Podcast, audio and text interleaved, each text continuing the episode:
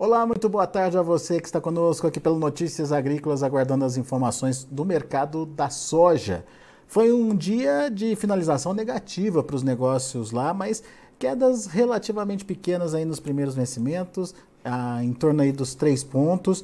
Ah, no entanto, a gente tem que entender que apesar de Chicago vir se mantendo aí é, de forma firme e consistente acima dos 15 dólares por bushel, aqui no Brasil a realidade está sendo outra. E é essa é, distinção entre o que acontece lá fora e o que acontece aqui dentro que a gente vai conversar agora com Eduardo Vaninha, analista de mercado lá da Agriinvest. Está aqui já o Eduardo com a gente. Bem-vindo, meu amigo. Obrigado por nos ajudar a entender esse mercado. E uh, dá para dizer que a gente está vivendo duas realidades diferentes aí em termos de preço da soja, Eduardo? Seja bem-vindo. Boa tarde, Alexandre. Boa tarde a todos. É isso mesmo. Temos uma duas realidades, duas faces da mesma moeda.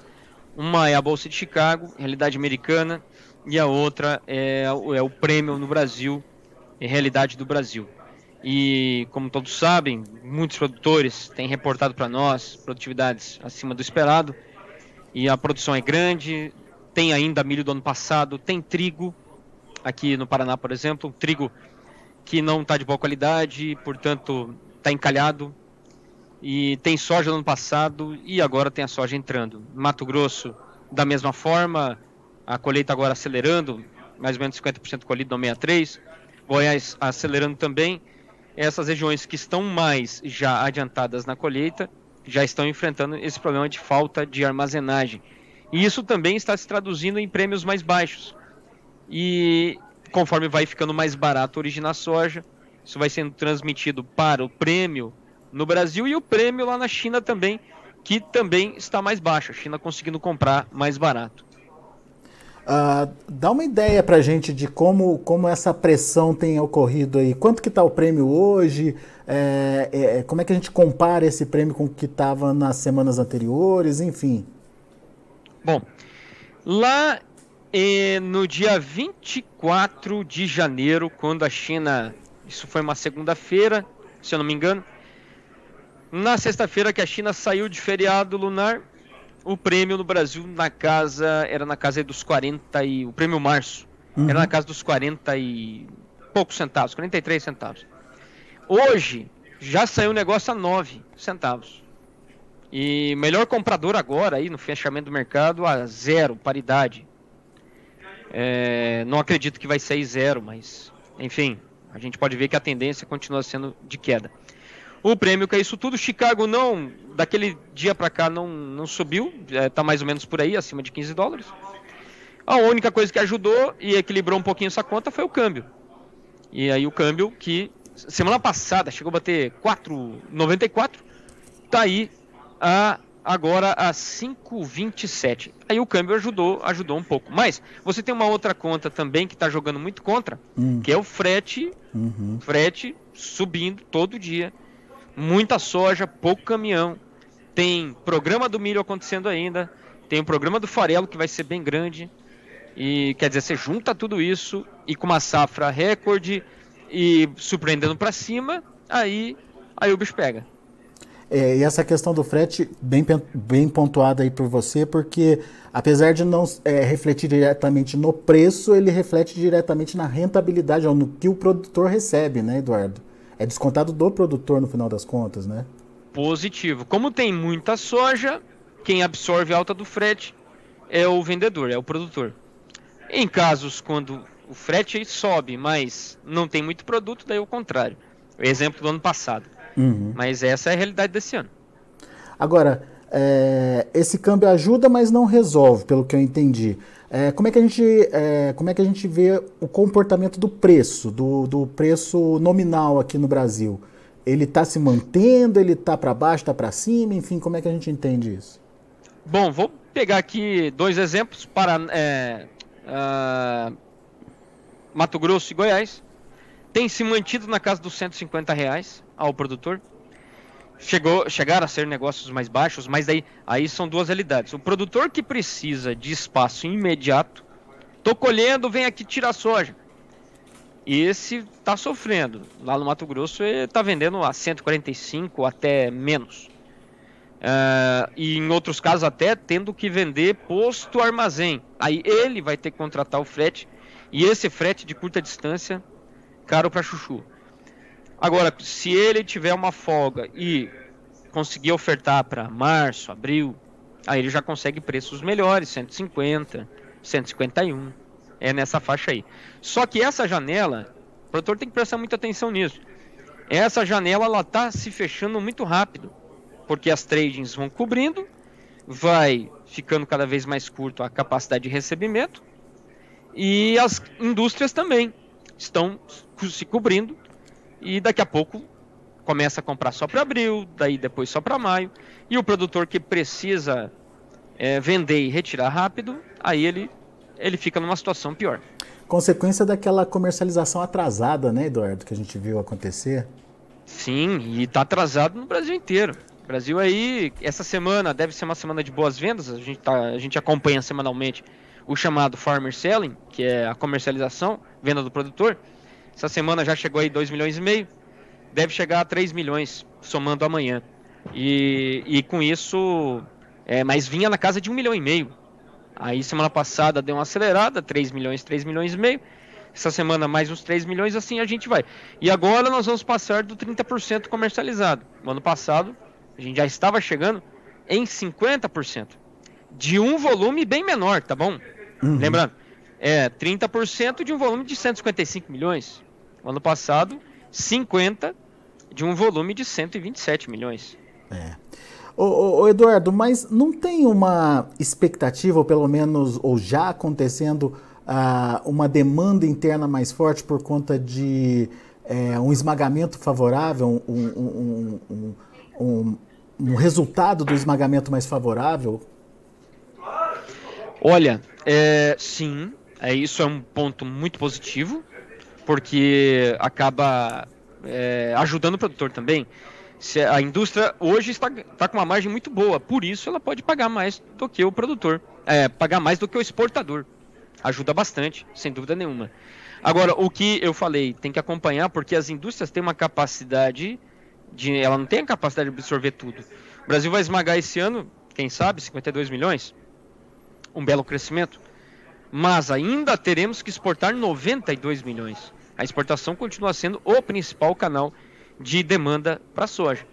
Uh, e aí, nessa história da, do esmagamento, nós temos o farelo, que continua brilhando por causa da quebra na Argentina e a cada estimativa que vem vindo aí, ontem veio o USDA, hoje veio a Bolsa de Cereais, ontem veio a Bolsa de Rosário, falando em produção cada vez menor.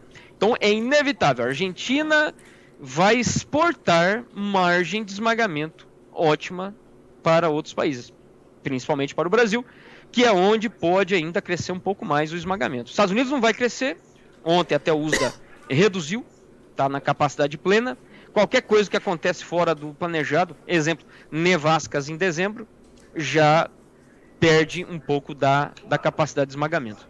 E aí o Brasil é, vem aumentando. Esse é o papel do, do mercado agora, é incentivar tanto o prêmio, como também Chicago, incentivar o aumento do esmagamento no Brasil.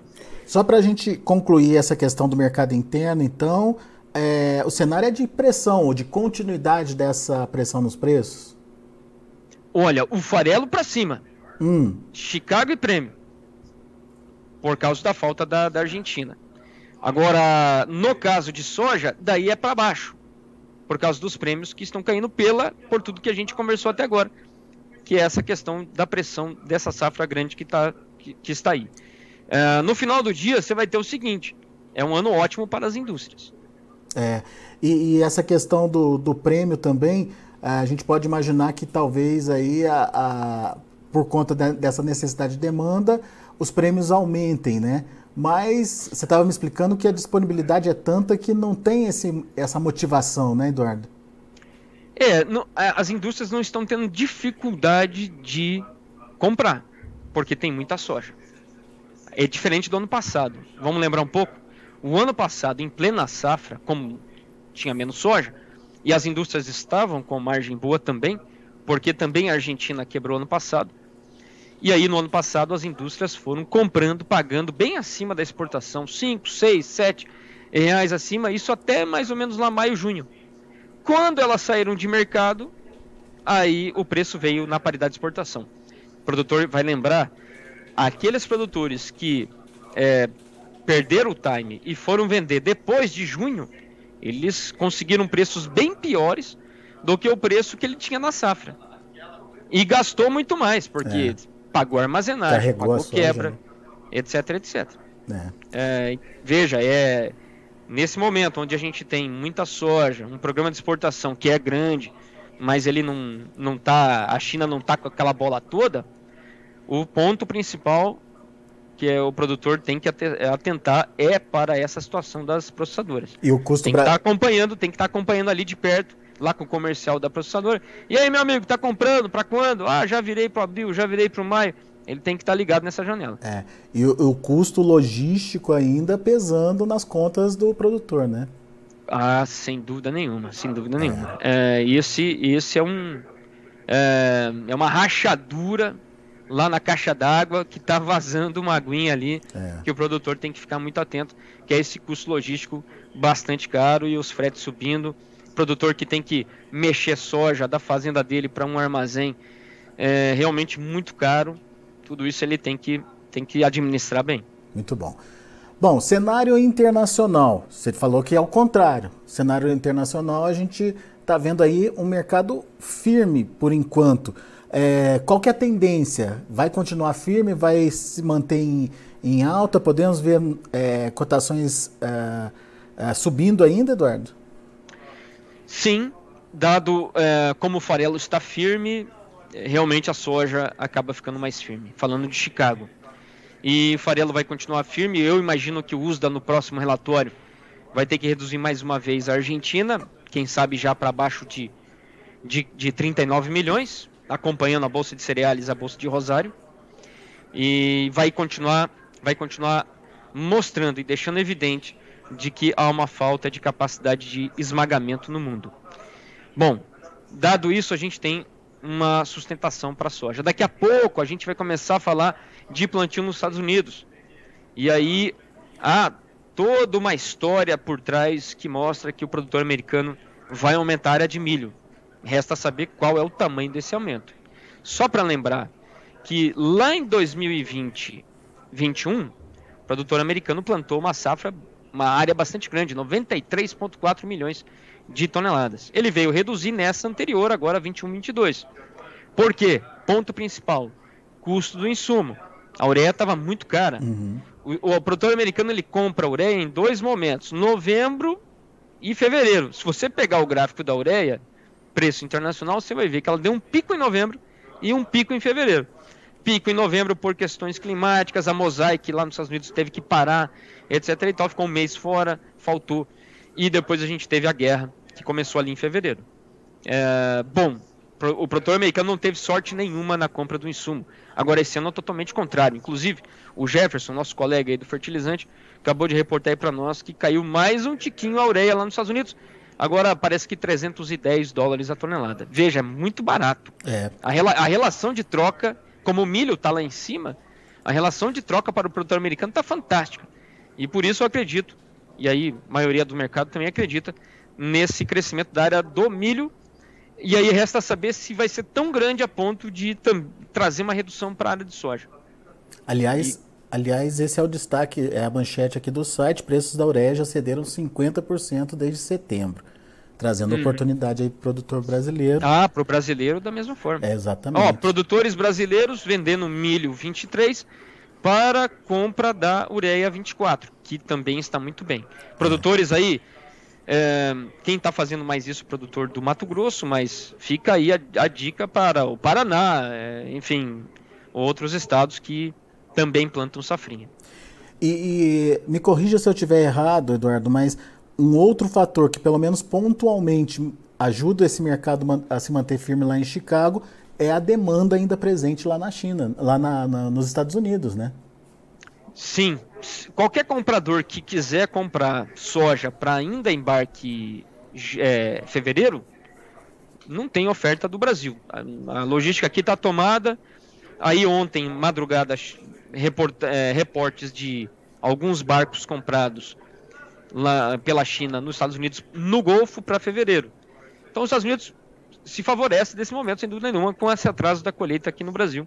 É. E aí continua vendendo. Como eu falei lá no início, são duas, é, duas faces da mesma moeda. Temos um Chicago, onde o estrago já foi feito, que é a exportação americana. E o outro aqui é o Brasil, com essa safra bastante grande.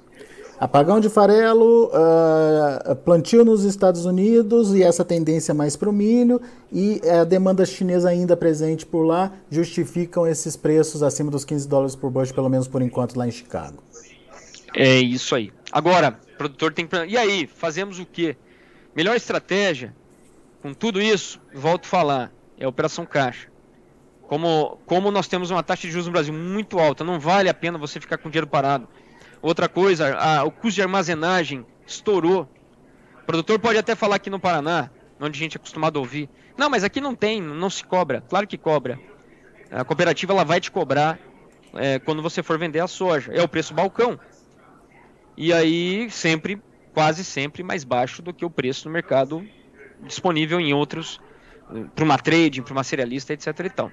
Então, o custo da armazenagem muito alto, o custo do dinheiro muito alto, os prêmios caindo, o frete subindo. E aí a estratégia correta é a operação caixa, vender o físico e comprar seguros de alta na Bolsa de Chicago. Muito bem. Uh, nesse caso é sempre bom falar com quem já trabalha, com quem já conhece o mercado, porque não é uma estratégia muito simples, né, Eduardo? Às vezes você precisa fazer uh, um planejamento para se proteger de outras formas também, seja com prêmio, seja com dólar, enfim, é uma, é uma é, estratégia montada em cima da operação, né? É isso aí, perfeito.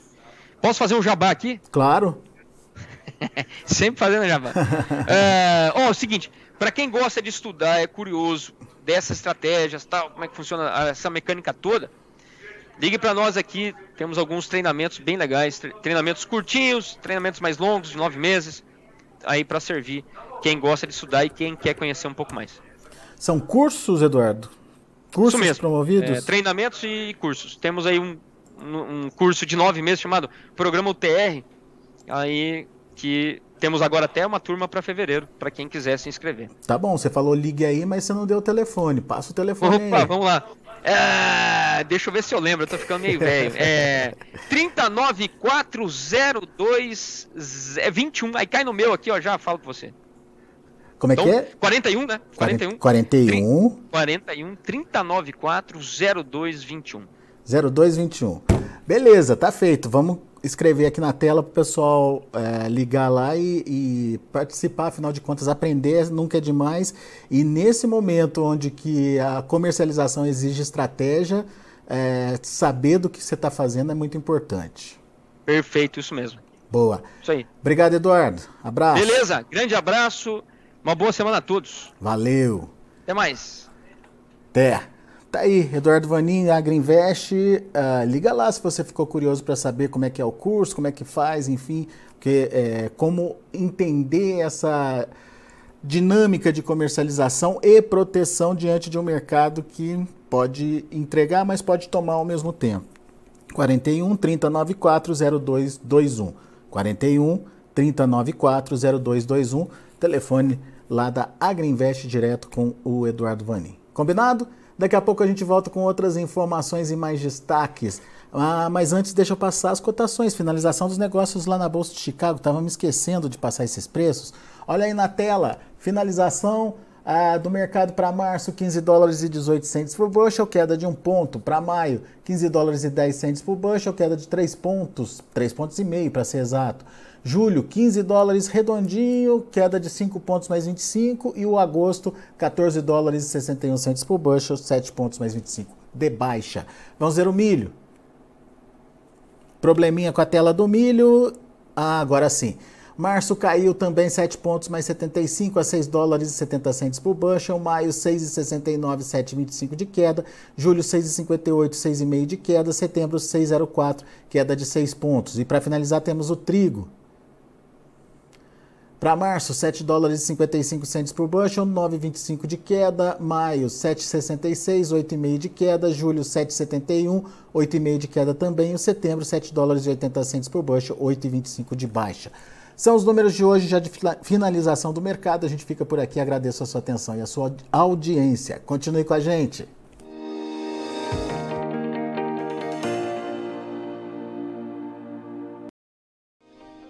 Se inscreva em nossas mídias sociais. No Facebook, Notícias Agrícolas. No Instagram, arroba Notícias Agrícolas. E em nosso Twitter, arroba Norteagri. E para não perder nenhum vídeo, não se esqueça de nos acompanhar no YouTube e na Twitch Notícias Agrícolas Oficial.